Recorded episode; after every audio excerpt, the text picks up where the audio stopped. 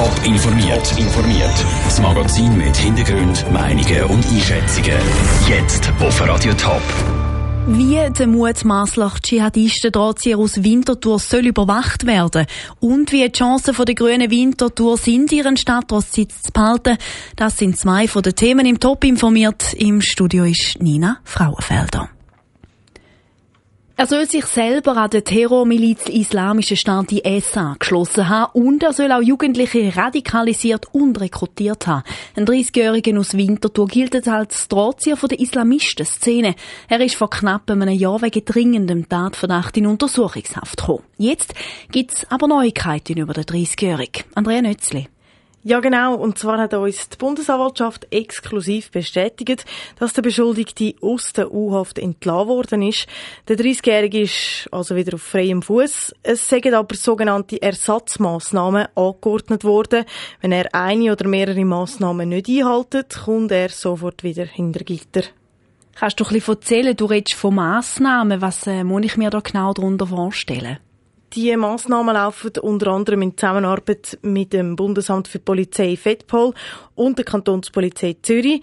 Behörden erzählen aber nicht wirklich ganz genau, wie die Massnahmen aussehen. Laut dem Gesetz könnte es aber sein, dass sich der Beschuldigte nur an bestimmten Orten darf oder eben nicht darf aufhalten. Zudem könnte es sein, dass er an einer geregelten Arbeit muss nachgehen oder aber auch in ärztlicher Behandlung muss sein. Um das Ganze überwachen, ist es gut möglich, dass der Beschuldigte einen Fußfessel muss tragen Danke vielmals, Andrea Nützli, für die Informationen. Die Bundesanwaltschaft ermittelt weiter wegen Unterstützung von einer kriminellen Organisation. Auch im Kanton Zürich läuft noch ein Verfahren, aber wegen Betrug und anderen Delikten. Mehr Informationen gibt es auch auf der online.ch. Die Stadtratswahlen zu Winterthur gehen in den zweiten Wahlgang. Die SVP tritt mit dem Daniel Oswald wieder an. Die Grünen gehen nochmal mit dem Jörg Altweg ins Rennen. Wie die Chancen für die Links-Grünen gegen die SVP stehen, klärt Michel Porsche im Gespräch mit dem Politologen Matthias Kappeler. Wie schätzen Sie die Lage ein im Moment? Die neue Ausgangssituation nach dem ersten Wahlgang äh, ist jetzt sehr spannend. Wir haben auf der einen Seite die Linke, die sich auf einen Kandidaten einigen. Christa Meier hat zwar am meisten Stimmen gemacht, aber äh, Jörg Altweg hat weit, weit über sein grüne Wählerpotenzial raus können mobilisieren Das lässt hoffen für den zweiten Wahlgang. Und wenn man es jetzt rein arithmetisch anschaut, Grüne, Grünliberale und äh, die SP gegen einen äh, geschlossenen Bürgerblock, dann nachher könnte die Ausgangssituation sicherlich auf der einen Seite sehr spannend werden, mit einem gewissen Vorteil für die Linke, also für die Jürg Altweg.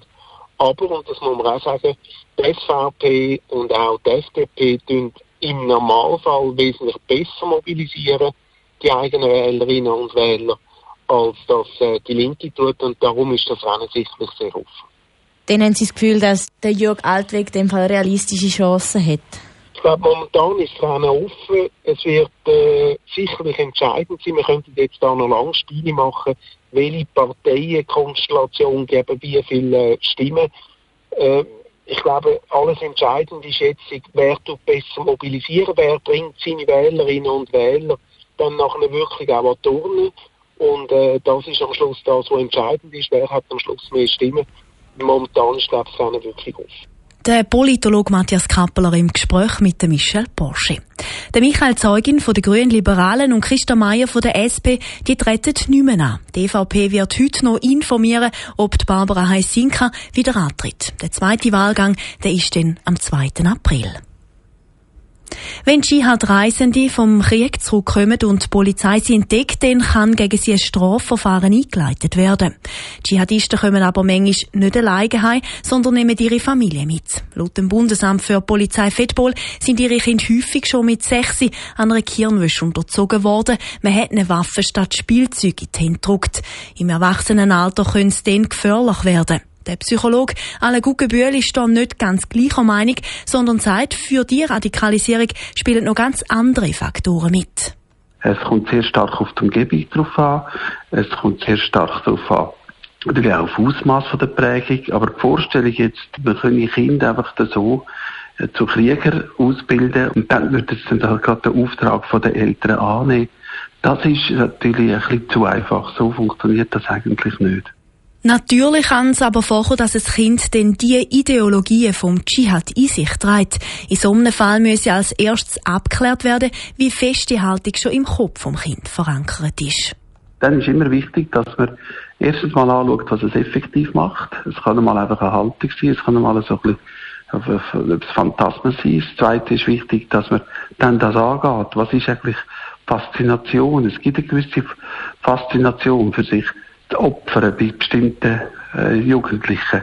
Und zum dem zu entgegenwirken, sagt dann zwar das Gespräch in einer Therapie wichtig, aber nicht alles entscheidend. Laut dem Alle Guggenbühl steht auch die ganze Gesellschaft in der Verantwortung. Die Schule, allfällige Sozialbetreuer, aber auch die Nachbarn und Freunde der Kind müssen schauen, dass die Kinder sich in die Gesellschaft eingliedern tun. Zürcherin Simon Wild zeigt an der Ski-WM St. Moritz mit einem starken ersten Riesenslalom ein super Rennen. Die Atliswilerin ist bis auf den fünften Platz gefahren und hat darum intakte Medaillenchancen. Auf Bronze fehlen ihr nur vier Zehntel. Auch selber hat sie das Resultat nicht erwartet, sagt Simon Wild im SRF-Interview.